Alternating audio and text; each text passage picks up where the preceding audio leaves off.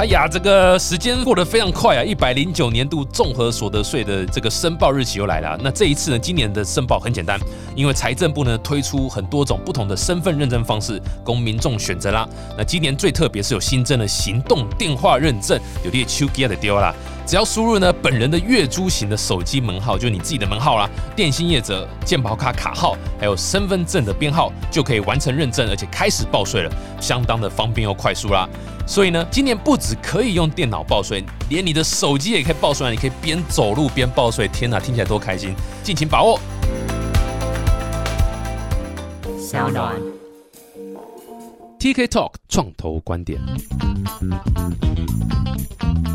Hello，大家好，我是 TK，欢迎来到 TK Talk 创投观点。哇，这一集也是相当特殊啊。其实哪一集不特殊，对不对？我每次开场都是这集很特殊，但真的是很有趣，是因为我会知道这一家公司，是因为看了他们的 YouTube channel。查了之后才发现，他们其实不是 creator 的身份，你们不是网红转成企业，而是你们本来就是一家企业，就在做这个 business。没错，但是你们用了大量的 YouTube 以及 YouTuber 这样的一个 model 去达到一个成绩，达到一个这个对外曝光行销，我觉得是非常非常有趣。因为我自己个人认为，他们算是。大部分很多企业在操作所谓 YouTube，我们先撇开超知名的那种大企业来讲，新创公司或所谓这个中小企业，在做 YouTube 相关的策略是，我觉得很成功，我觉得蛮成功的。然后那影片拍的超好。那相信对 business 应该有一些帮助。我们先直接请这个创办人 Leo from Spice Travel。嗨，大家好，我是 Spice Travel 的 co-founder。你带你的 background 什么？因为很多创业的人，他绝对都是一定会有一些原因啊，起源故事，起源故事。譬如说你被甩了很多次嘛，可能有一些故事原因这样子。我的故事没有那么虐心了，反而是有点反过来的故事。因为其实我们听过很多像 Mark Zuckerberg，他就是好像是被前女友分手嘛，还是怎么样，然后就被电影这样演了。对，因为说起源故事嘛，要戏剧化一点。那我的故事反而是反过来。其实我可以大言不惭说，我可能算是人生胜利组。哦，你是先创业再把女朋友分手？不是，不是，不是，不是成功然后就分手这样，不是，是比如说我是 TK，你教大学弟嘛。哦，难怪那么优秀又帅气，所以嘛，又有才华。对啊，所以我想说哇，交大学长来嘲讽一下嘛，对不对？没有啦，但是基本上台青交，我觉得是一个蛮好的学历嘛，所以其实你在社会上面，就是你要去找工作什么，坦白讲是有优势的。那再加上台青交嘛，没有杨明嘛，对不对？对，没有没有，就杨明来。而且其实我刚刚讲说是台交青啊，交台青，对对哦，交台青了，对，我大交大这样子。OK，对对对，讲白一点，我觉得我家境也算不错。因为其实我算是呃中小型的建商小朋友，接受过教育，比如说我以前也是念双语学校啊，等等之类。我人生最大的挫折应该就是，我觉得真的我会被打了，但是就是考上交大。最大挫折是考上交大，我原本想要考上台大，但是我不是说交大不好，Don't take me wrong，没有啊，就是当初小朋友啊不懂事，我就想说 OK，我想要上台大嘛，然后想要上。台大电机，然后你刚那番话真的是把交大人心声都讲出来哦，这样吗？不是想考台大，但是大家都以交大为荣吧？OK，交大为荣，对对对啊，对啊对啊。再加上我其实，在学生时代的时候，其实玩了蛮多社团，然后也把等一下也会讲到我怎么遇到我的 co-founder。对，其实也是把妹，就是 我加入一个在交大很少数女生比例比男生多的社团。哪一个社团啊？他叫 Isaac，我不知道你有没有听过。我知道那时候很红啊，全台湾都有。啊对对对，我那时候干到了总会会长，没有没有没有没有没有做总会会长。是是，对对对。所以我那个时候真的去做创业，想法很简单，就是因为我觉得我好像一直都在已经被建构好的价值的系统里面去发挥价值。简单来说，就是我只要出一张嘴就好。然后三号，因为我嘴炮能力很强，比如像 T K 学长一样，那所以呢，我就可以去你知道煽动、哄骗这样子，然后请别人去帮我做事。那当然做管理者没有那么简单啊，当然很累等等之类。但是我以前的想法就会是，那我要来证明我自己有能力，所以我选择了一条。我觉得最辛苦的道路，所以那个时候其实我刚毕业，跟我的合伙人一起创了 Spice Travel。哎，喂，你不用当兵吗？呃，我免疫，因为我太瘦哦，所以直接大学毕业就我就创创业了。对，那才二十三四嘛，二十三四岁。对，然后那个时候比较特别的事情是，因为我还不确定做这件事情嘛，所以我还要去面试等等之类。所以那个时候有一些知名外商的 offer，也有呃顾问，我也面到了最后一关。比较传统商管类的学生会去的那些公司。但我最后都 turn down 这些 offer，然后就跟我的 partner 一起创业这样子。所以你的 partner 是你那时候的同学吗？还是怎样？这很有趣，因为我说过 i s a 嘛，然后我之前算是当到台湾区的会长。那那个时候，因为 i s a 它其实是一个源远流久的六十五年的组织吧。对。然后他也有国外的这些学长姐，所以那个时候我是一个日本之前 i s a 的学长来找到我说：“哎，你要不要一起做这个创业？”但这个日本人也很奇葩，他讨厌日本。比较喜欢讲英文，不喜欢讲日文。Interesting。然后他在香港做 hedge fund 做了大概六七年，就是做避险基金这样。几岁啊？那时候他几岁？那个时候三十四岁左右。OK，他就邀请我，然后去做台湾的市场。那他那个时候 present 给我这个 idea，就说：“哎，你看 travel 和影片这件事情很 make sense。”那是几年前？Sorry，你在毕业快六年前了，所以是二零一五年。对，一五年的五月的时候，他跟我讲这件事情。网红这个东西应该开始慢慢有起来了。其实还没有，那个时候 YouTube 的状况，应该说已经开始有一些崭露头角的 creator 了。对，那那个时候其实他就只是跟我说：“哎，旅游影片这个东西蛮有趣的。”然后我们是原本要做，我们一直都是要做一个 App。或者是一个应用的 service，然后我们只是觉得说，OK，我们用旅游影片的方式，可能可以改变旅游的整个商业的生态系。对，因为目前大家都是直接在 Google 可能搜寻曼谷知名的一些饭店等等这，你就可以定了嘛。那其实这个是已经你有想要去曼谷的 idea 了。那 What if 我们在更前面，在这个使用者的体验的更前面？然后去创造需求，而且给他旅游的灵感的意思啊。但旅游的灵感这件事情，什么媒介做可能最好？我们觉得图文再往下做的话，就是影片。对，所以其实二零一五年那个时候，一直就是说，video is the future，影片是未来等等。但是这个已经喊了好几年，真的开始平台有所行动，像 Facebook 那个时候加入影片的流量啊等等，这也是一六一七年的事情。对，那你看到 YouTube 在台湾真的开始往上升的状况，甚至是一七一八年的事情。对。对，所以我们当初只是想说，OK，我们用旅游影片放在 App 里面，然后有更好的灵感的方式和探索，然后再变成商业的模式。比如说，我用分润的方式去帮这一些网站导流，他给我分润的钱。那就是一个很轻资产的方式，所以我们一开始就是注重流量要怎么来这样子，就是那个时候的 business model 导流了，导购的概念，对，affiliate program 的概念，就是我帮你导流，然后到你那边网站订，然后带一个 tracking code，反正我就 share，没错，这些 profit 这样，就是有点像是猫图鹰 trip advisor 那个时候的模式。那你可以想象成我们就是要做一个更好的 trip advisor，因为我们也渐渐发现，就是大家当然会去看 attraction，比如说这些景点或餐厅的评价。但是，eventually，大家都是只去评价好这些地方，对，所以我们希望用影片的方式去告诉大家更少，但是也不错的地方，但是用影片的方式去 persuade 它，而不是用传统。之前大家会觉得评论数很重要这件事情，嗯，来去做另外一个方式的推荐和。旅游的消费模式的改变，但是那时候刚开始，你们直接就在 YouTube 上面，反正就是拍一堆影片，然后 YouTube 的资讯栏带连接吗？导过去连接，还是说你们直接先做个网站去 create 你们的什么？你们是哪先开始？我们一开始根本就没有想要去丢 YouTube，我们一开始就是很 focus 在哦，我们做我们的短片，而且以前那个短片甚至是没有我们进去的，就只是拍一拍那个点，然后拍个两三秒，然后把它串流和汇成地点的一些小短片，然后放。在 App 上面，那结果我们就发现说，OK，就是这个影片的模式不 work，然后我们就开始再去探究说，那这个影片的传达方式应该要怎么去做剪辑，或者是它应该要什么互动的设计在 App 上面，或者是说它有没有更好的形态能够去介绍这些地点。所以那个时候我们就想说，你要测试影片的话，你就上传 YouTube 就好了。对。然后我们最后测试一阵子之后，OK，我们就想说，那我们也来录 YouTube 影片，然后来看说在 YouTube 上面的反应怎么样。所以才开始上传 YouTube，所以我们其实那个时候在想的事情不是从 YouTube 做 marketing channel，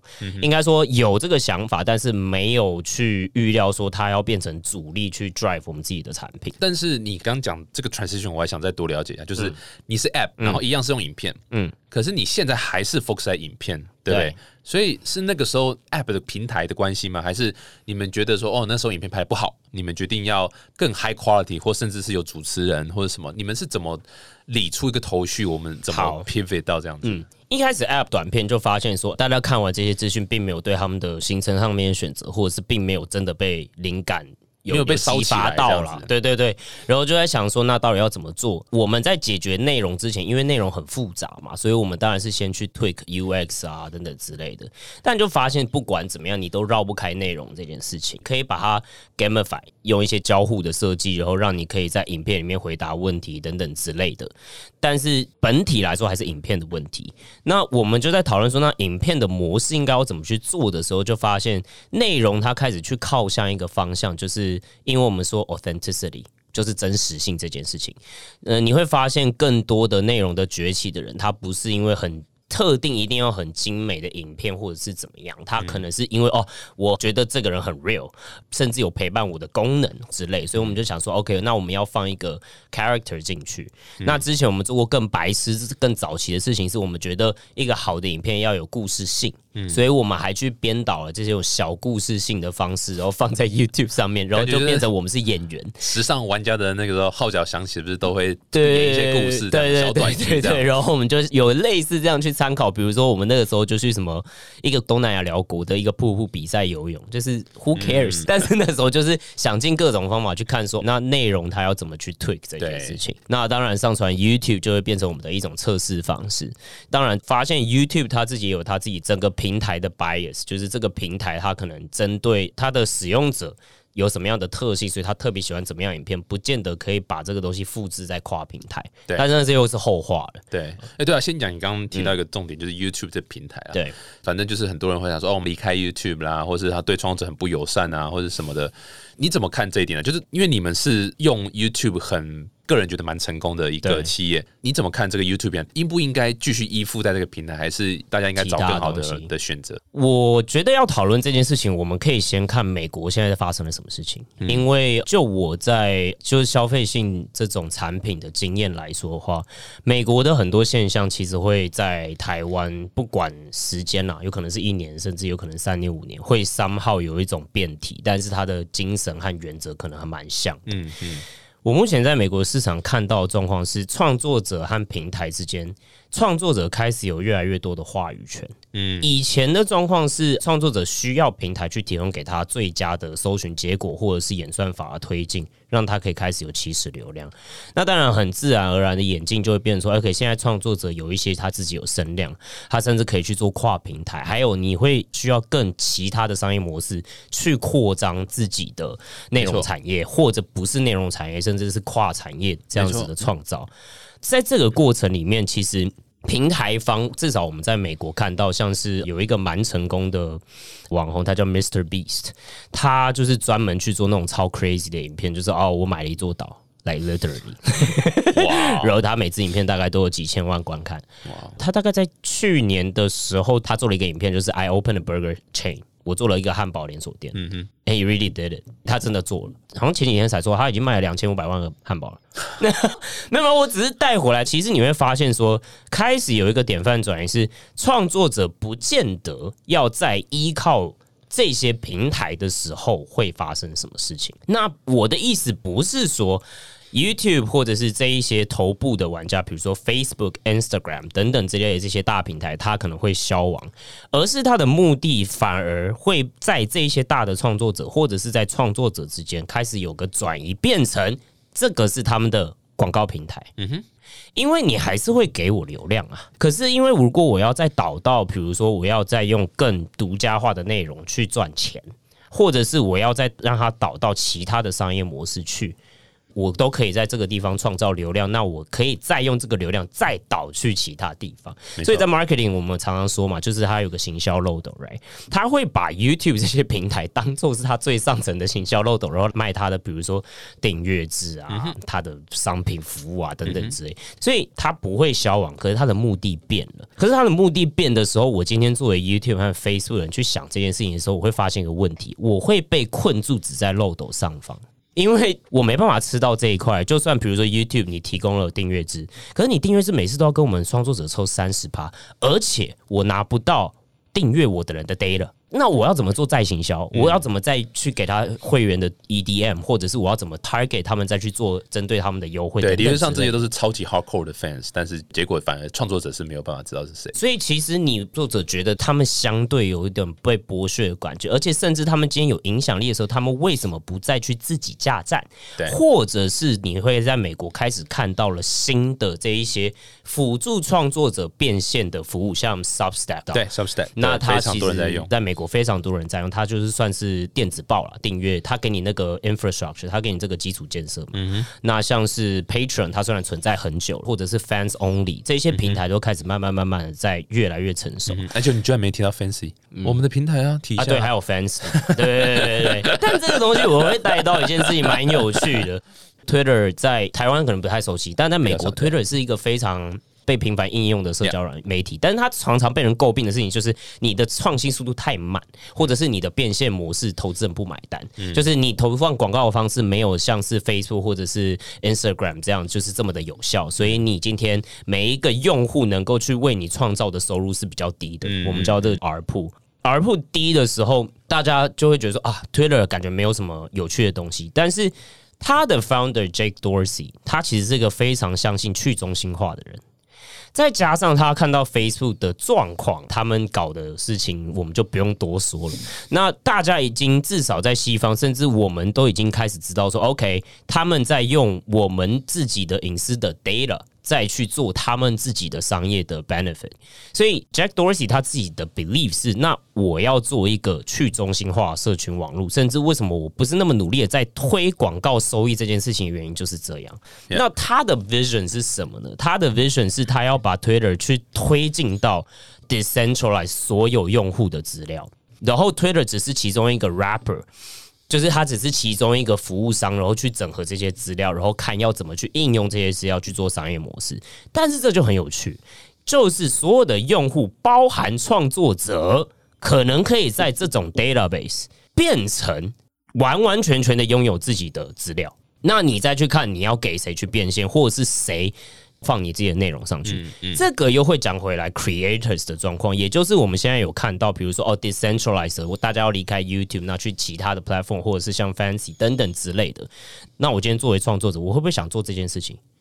哦，拜托，我跟你讲，我自己作为创作者，我超想做这件事情。我每一天睡不着，原因就是因为我很怕说。我要依靠 YouTube 这件事情怎么办？没错，我不想要依靠它。你的 business 不可以依靠在另外一家公司上，我就死了。而且这个是我现在最大的流量源。但是我的想法甚至已经不是说。哦，那我要进 Instagram 哦，我自己要下去做 Clubhouse，我自己要干嘛干嘛？没有，就是那个 content 就是你的。I want that，然后我要选择权。所以我觉得这件事情会是个趋势，然后慢慢慢慢，Dorsey 做得到这件事情，甚至有人做到这件事情，比如说把它放在链上，甚至你在区块链里面嘛，所以可能会 issue 这种所谓的 non-fungible token，对，也就是它数位的资产。那比如说我今天是 Spice，我可以发一个数位资产，就是你今天是超级辣粉，然后我给你一个。Icon 这个东西值多少钱？你可以在里面贩售，和自己粉丝之间交易。Why don't I do that？所以这个是我觉得很大的进程上面，我怎么去看待创作者和平台之间未来的 end game 会长什么样子，或者是至少 midterm game 会长什么样子？真的听得出来你是困扰你很久了啊，困扰非常久，非常久，对对对，非常心有戚戚焉，然后也研究了一阵子了。某种程度上，我觉得大家在讲，不管是新的替代方案，或者你刚刚提到区块链的东西，其实某种程度上都是试着去解决现在这样超级 centralized、超级不符合当初网络被 create 的一个中心精神的一个状况啊。嗯嗯。不过这扯的有点远，所以我稍微拉回来一点，就是 Spice Travel 啊，对，我们是 Spice Travel，对，你是 Spice Travel 还是你是那个谢金河的这个财经频道？我最近也要推出类似的东西。哎，你是有个 podcast 吗？对，可以可以讲吗？有一个 podcast 在 SoundOn 上面。现在在测试了，OK，什么时候会 release？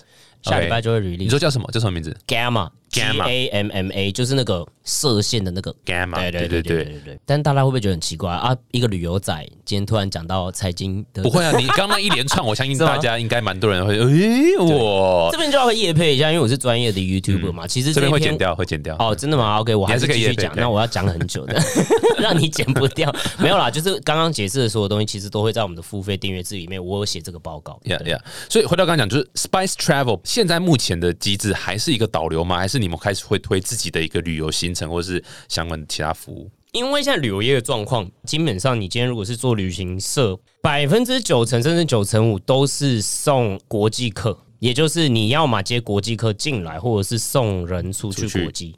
所以其实目前的量体来说，其实 Spice 已经在自己的 App 还有自己我们的网域叫 Spice Star Travel 可以订房了。那甚至其实我们已经有旅行社的牌了，我们实际上是可以用 API 的方式找到 supplier，然后把这些单位。原件全部拉进我自己的 App 或者是我的网站去贩售，对，你直接包你们的东西，呀，所以其实是可以做这件事情。我举个案例，就是之前因为国旅热嘛，然后有好多饭店找我们合作，我们就用这样子的方式，就是我帮你拍影片，但是我拍影片的方式，另外部分的收入是我用传统的方式跟你抽成，有单的话我就跟你抽成，嗯然后我们大概卖了七百多万。嗯，哇！用影片去卖这样子，当然对方很开心嘛。对，所以那个是我们其中一个模式。那当然就是我们也希望在 Spice 这个生态系里面，它慢慢的变成平台，而不是只是一个一对多的品牌而已。嗯哼，我们自己是专业的 creator，但是在一个大网红再带小网红，小网红再带伪网红。的状况之下去把它变成社群，我们 Spice 它会一直变成一个品牌的方式去做曝光，而不是那么强调个人性的方式，就是因为这样。嗯，但是这个 Prada 的进程啊被疫情卡住，所以我们现在我们没有这个 resource，慢慢再把这一块往前推进。等于说平台它自己本身能不能够赋予更多其他的旅游的创作者进来，然后结合我们的商业模式一起去做赚钱。因为其实我们今天做这个平台初衷就是，我们觉得旅游的创作者很可怜。比如说，好，我今天拍了一个 YouTube 影片，大家都想要去肯定，然后最后去跟其他人订房，我没赚钱呢。啊，可是都是我跟你讲要去呢，很不公平啊。所以，怎么样去能够让他们有另外一种变现的方式，是我们的 angle。因为我们相信旅游内容应该要被归因。应该要有他该得的东西，协助他们影响力变现。没错，当然就是要建立这个平台，就是还有一定的距离和遥远。但是因为也受限于疫情的关系，我们现在本业就有点 hold 住这样子。所以回到 YouTube 的这个 Talk 上面，所以你们除了做这种旅游影片之外，你们也。跟旅游的 YouTuber 合作，对不对？对。然后你们有培养自己的旅游 YouTuber 也有嘛？对不对？对，这其实蛮有趣的，因为我们频道大概在去年大概七八月的时候，就是主持人相继的离开嘛，那没有内幕啊，都和平分手啊。我们自己我觉得蛮有趣的事情是，我们不像是经纪公司去养网红，我们其实是真的把他们当行销人员。或行销的专案经理去培养，所以算是海尔进来的员工吗？对，不是什么签什么经纪约什么东西，不是。所以其实我们发现一件事情嘛，就是不管怎么样，Spy 今天有两个核心的要素要达成。一个是你制作内容上面你要有自己的 know how，你今天插拔任何人都是可以的，不管是谁在这个平台都能够赋能他啊，也就是我今天找进的新的人，我也能够去培养他，能够去做出好的内容，然后来支撑我自己的营运。那甚至他成熟了，他如果有其他的规划的话，那他离开也不会太大影响。突然把他们心声讲出来，没有没有没有没有，我不知道，他们不是这样跟我讲。但是，对对对，所以我觉得这也是一个试金石。搞了半天，我们不是去养 YouTuber，而是我们就是 Day One 就把他们当行销的人。我们之前走的任何主持人，其实我们也都是把他们当我们公司的行销，嗯嗯嗯，去让他们做内容行销的专员，然后让他们有内容行销的专才。那我觉得这是最重要的。不，这其实也不容易，因为说老实话，你培育了粉丝，那粉丝基本上或讲潜在消费者嘛，他基本上他是对那个网红，所以当他离开，肯定是带着一些粉丝，而且可能是大部分的粉丝嘛离开，就是潜在消费者嘛。对。那所以从这个角度来看，我想问的是说，第一个，你们有什么弥补的方案，或是这对你们讲其实还好，不是那么严重？第二个是，如果今天有其他公司觉得，哎，你这个 model 好像不错，我也想效仿，在我这个垂直领域培育更多 KOL 这样子。他们应该注意什么点，或者以防治防范这样的事情？比如说，好，我们的主持人离开，他们自己去开新频道，但这件事情不跟我们冲突，原因是注意力感觉是一个没有办法被分散的资产。就是你们今天不是一个商业利益这么冲突的分开的时候，其实它还会有外溢效应。我举个例子来讲，你现在看我们的影片，你都会看到就是 Selina 和 Cynthia 他们自己的影片。他们的观众在看他们影片，也会看到我们影片，因为我们的连接还是太深了。他们可能刚离开不久，或者是怎么样。当然，他们开始有走出自己的特色，怎么样？但是你还是在 grab attention，嗯，在这些人身上。所以这其实是蛮有趣的话，就是你们不是直接分开了，就是竞争关系。嗯，他也不见得带了就直接是完全走掉的人，而是我们的粉丝可能会重叠。其实我们在想这件事情的时候，就是我们很注重的事情是：第一，我们能不能够。去赋能我们的内容行销的专案的从业人，然后今天就算谁走，我们都有能力，还是能够去推进我们行销的前沿。对对，这一块的重点就会变成说，其实我们在创作内容的时候，你会发现我们没有刻意去压低我们每一个主持人他的个人的特色和风格。嗯哼，但是我们有品牌。它很强的一致性和元素在，对，等于有有个 guidebook，有个没错 playbook。就比如说你说啊，看到 Spice 都是很高质感的内容和创作，对不对？可是你不知道，我们已经画了好几个摄影师和剪辑师，对，觉得 Spice 带的点或者是在介绍的点都蛮有特色。那我们当然是教了他们一种去做策展的方式。嗯哼，那当然他们自己有他们的性格可以去做诠释，那那个是他们个人的角色，他们自己赋能他们自己个人的角色。所以在这个过程之中，就算这个角色走了，哎，这个内容还是观众需要和喜欢的，对，只是有不同的元素和不同主持人去演绎这个品牌，对，那你的问题就会比较小了。没错，没错，我就不会被带着走。我觉得这个超大的重点就是，当你在做培育一个 c a r o l 或是艺人也好了哈，其实。某种程度，你就应该要知道会有走到分手的那一天。绝对的，理论上你应该希望他是越来越火红嘛，越来越有名。但当越有名的时候，理论上他就应该走出自己的 business，或者就是自己独立出来了。这是你应该要看到的结果。所以不能说你培育他，抱着说跟着我一辈子，那就代表他就没有成长啊，对啊。所以这是一个很。必然会发生的现象啊，那所以从你的经验看起来是，就算他离开，伤害也没有什么太大，还是有阵痛期，但是就是因为我们核心的团队还是在嘛，对，所以你当然可以让这个阵痛期比较短。对，那当然，如果我们不是一次这么密集性的走的话，那我们这个阵痛期几乎是可以说是没有，因为我可以不断的去储备新人，不断的去训练新人，然后我们其实行销做的事情很多，所以我也不怕没事给他做。如果他不红了怎么办？哦，那我们就去做其他行销做的事情啊，SEO 也可以做啊，你也可以做 curator 啊等等之类非常多的事情可以。所以对其他企业，他想要透过 YouTube，然后跟你们的模式走类似这样的方式的话。基本上来讲，重点会是在说，我怎么把我的影片的品质该不把它找出来，对不对？我觉得确实是，但是它不会是品质的呈现，因为就像我说的，呃，现在的内容不见得这么 care 一个内容的品质，而是这个内容带给它的价值是什么。所以你今天作为一个 brand，或者是你今天作为一个企业，你真的要复制这样的策略，不管是不是在 YouTube 上面的内容行销模式，你都要知道说。大家为什么会想要你的内容和喜欢你的内容？你的内容的价值在哪？所以你今天不管你换小编还是怎么样，你自己会有一个内容的价值的 guidebook，你会知道说你是怎么样给你的收听人或者是阅听人的粉丝或你服务的客群这个内容提供了什么价值？没错，必须要很清楚。如果这个企业今天培养的一个主持人离开。大家就看不懂下一个作品的话，那其实是个企业的问题。应该说，因为你根本就你不知道你自己没有价值，对对对对啊！你的价值在那个人身上，所以你活该啊！我那时候 Cynthia 就问我啊，就是他很担心，那这样他走的话，对 Spice 的影响是什么？我说很大，但是如果 Spice 就这样死的话，那 Spice 也应该去死一死。你作为一个企业没有价值啊，对你价值反而在别人身上，就跟你依附在 YouTube 平台一样，很可怕。对啊，所以我才每天睡不着。所以延续刚那个话题啊，就是。越来越多的网红和创作者哈，他们开始有影响力，也一定都会想要做更多东西，可能变成做自己的品牌啊，然后在自己相关垂直领域做这些 business，然后梦想上变成一个创业家的概念这样子。当然，有些是一跟别人合资，靠别人的合作这样子。那有些是真的自己就跳下来开自己公司做这样。你怎么看这一波趋势？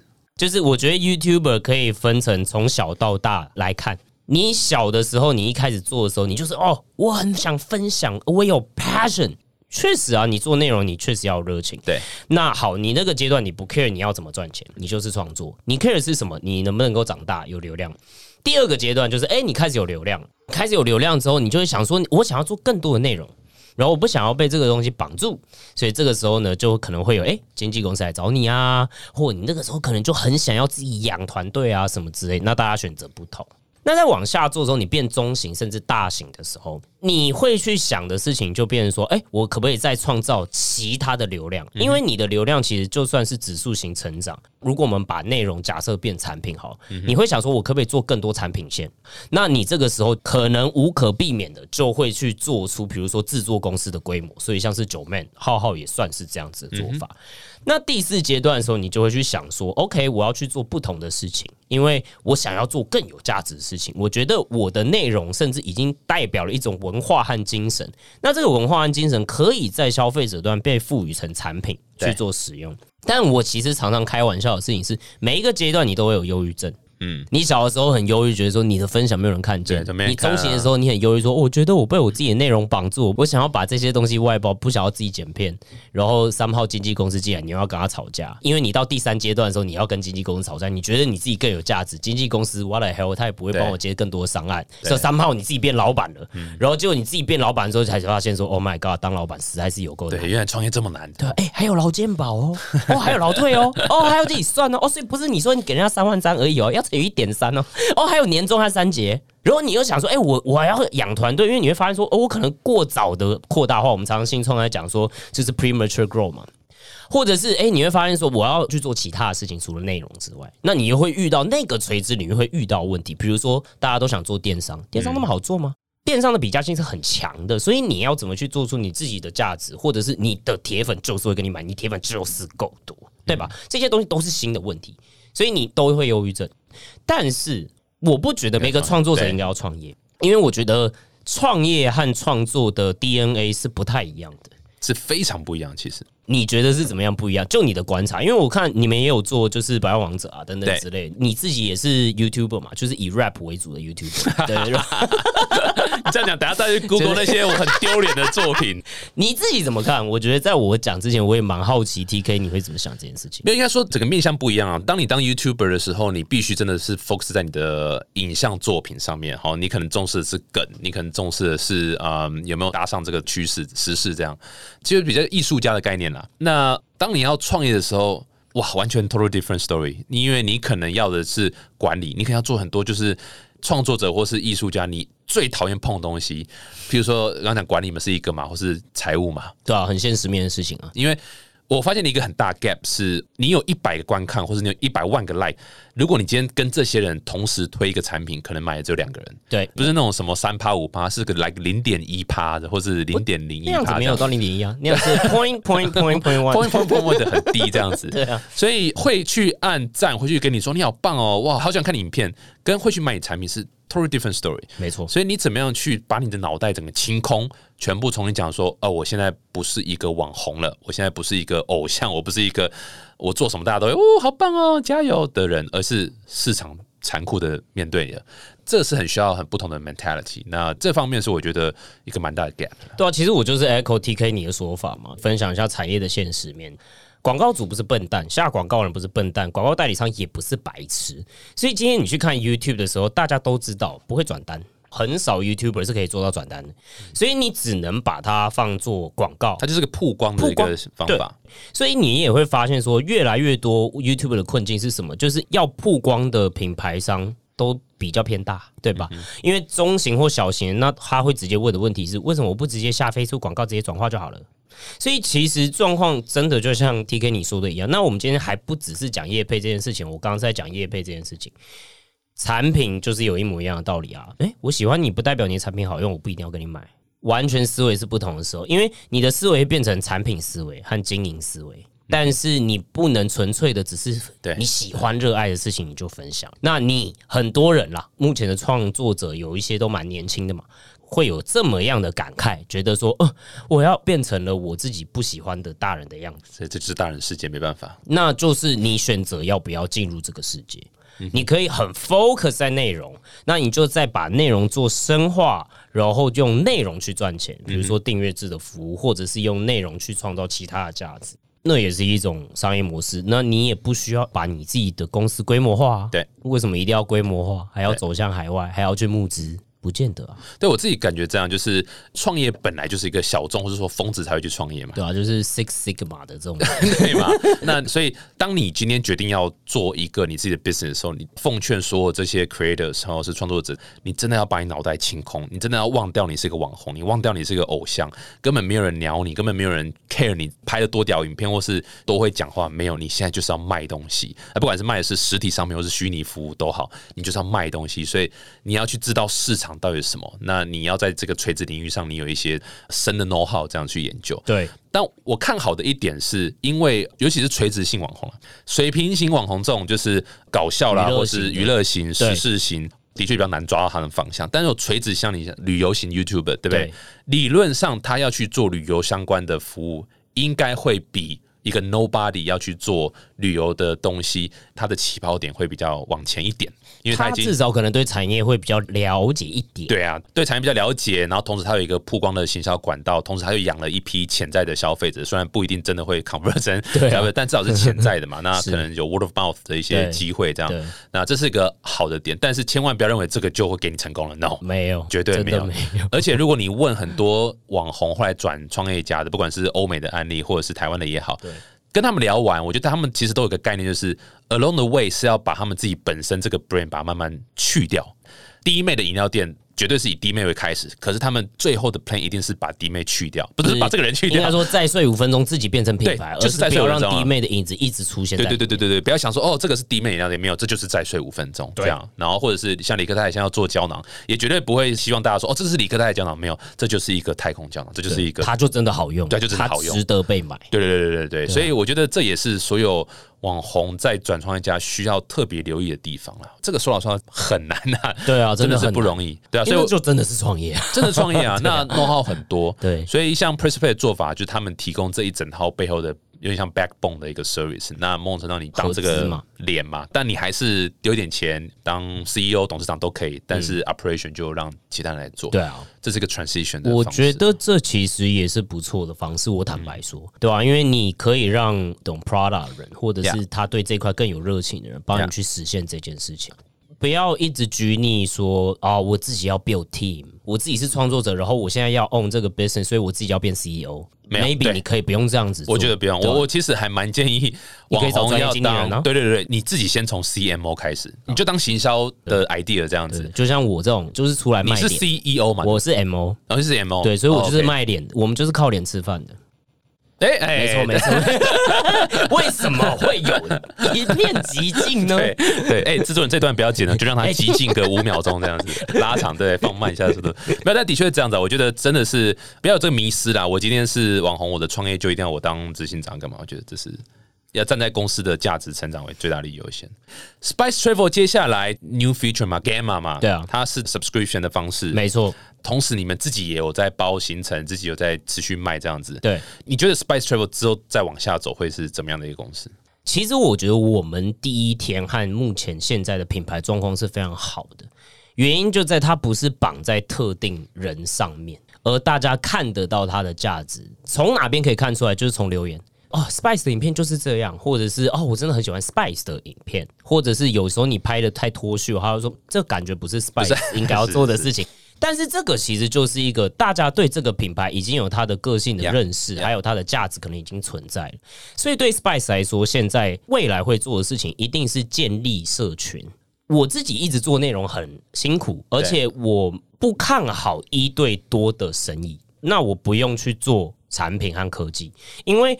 如果我今天要做一对多的生意，我有其他的生意方式可以做，比如说我们刚刚所说的嘛，网红去当 CMO，然后去推广自己的产品，那可能让他有一个比较好的一开始的注意这件事情，你可能有先机。可是对我们来说，是我们今天如果要做一个可以量化的科技产品的时候，应该是要凝聚社群，然后让社群可以供给自己内容。嗯哼，所以其实我们在想的事情是怎么样。用 Spy 现在有的这些价值和我们自己作为内容的产生者去呼唤或者去建造跟我们类似想法的文化的社群，然后这些社群呢，怎么去鼓励他们去创作，然后彼此去喂养，因为这些内容而去喂养，然后在我自己的平台上面，嗯，所以这个其实就是对于 consumer 的 product 常常在讲的 network effect。就是我能不能有更多的创作者，而且他可以做出很好的内容，然后给用这些平台的这些使用者也去享受到这些内容，而不是只有 Spice 创作出来的内容。对，可是我凝聚了一个很特别的社群。举例来说，Spice 一直常常在讲小众旅行，或者是比较独特、有个性的旅行方式。那我可以有很多个性啊，比如说。我妈妈六十几岁，她也可以揪一堆六十几岁的，可是她也想要比较玩 savvy 一点的东西的一个社群啊。那如果她都在我这个平台上面创作内容，我们特内容甚至不用归列在影片、图片、文字等等这些都可以，然后都使用我的平台的时候，然后我加的 layer 是，如果你的内容实际上促成转单了，我可以分润给你。嗯哼，那这不就是？可以让 Spice 自己再继续往下走，而且真的作为可以有使用和应用产品，而且解决大家痛点的产品，我觉得这才是 Spice 的 end goal。那当然，就是说我们要怎么去达成这件事情，我们目前还在研究。哇，这个听起来就是你专门拿去给 VC 听的一个 pitch，就是哦，我有 double network effect，然后我有这个双飞轮，然后我还有 YouTube，而且我跟你讲，疫情快要结束，TK 我只会募这一轮。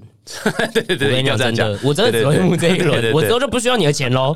你要投，你真的趁现在，疫情快结束了，而且大家已经快 over subscribe 喽，对啊，考虑很多了，已经快 over subscribe 了。你们没有募资对不对？我没募资，Why Why not？好，我觉得是这样。就是因为我们想要有更多的控制权在我们自己的公司上面。那为什么会这样做？原因是因为我们在 pivot 的过程发现，说我们常常在大改方向和策略。嗯嗯。那其实我觉得创业家们要注意到一件事情是，资金不是免费的，资金很贵。嗯他有他自己想要 exit 的时候，还有他自己的目标。那他当然今天作为投资人，他当然在 board 里面也有他说话的权利。嗯我们其实之前有去谈过一些 VC，在日本、在新加坡、台湾，甚至都有。但那个时候，我们最后做这样子的决定，原因是因为我们当初有 App，我们当初有 YouTube，这两个是很直观的数字。VC 如果投资，你一定会追这个东西的成长率。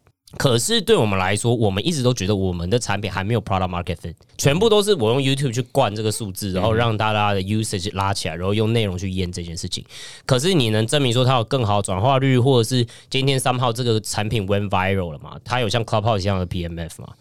他没有的时候，钱没有办法解决我的事情，钱可能才会限制住我的问题。对，如果我拿了 VC 的钱，最后他会一直追这两个数字，可是我知道我现在不要把资源放在这两件事情的时候，可是 VC 会一直问啊，你拿我钱干嘛？你赶快去害人，你赶快去扩大这件事，你赶快把这两个 matrix 做起来。但是其实是在加速我的死亡。重点就是 stage 的不同了，在现在还不到找 V 是 stage，你知道你有这个 awareness。对对对，但是如果说我今天有 PMF，很明显，而且我就是要资本加速我的运行的时候，我当然会去要资本创造出我的壁垒啊，嗯，然后让大家没有办法那么轻易的去复制，然后快速的去拓展到其他的市场去，对，加速，对对对。可是。当我自己都不知道方向的时候，我要加速，我不是就会去死吗？没错，没错，是很正确的观念呢。今天算是这个实战经验非常丰富啊，跟大家分享，可以让很多企业针对这种操作 YouTube channel 啊，蛮经典的一个成功案例去思考，说，哎，你的企业可以怎么样去运用这样一个新媒体？还有包括另外一个 creator 转创业家啦，没错，因为你可能会培育很多 creators，creators 要怎么转创业家也是一个很有趣，现在也很夯了，好多人在做相关服务，所以这个很酷，给大家参考。那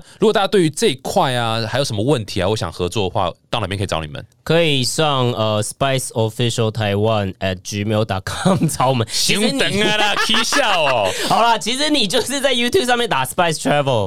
那我们也有中文名字叫辣旅游，客服信箱吗？还是这样？对吧？就是寄给我们，我们全部都会收到合作邀约等等之类的。酷酷，或者是。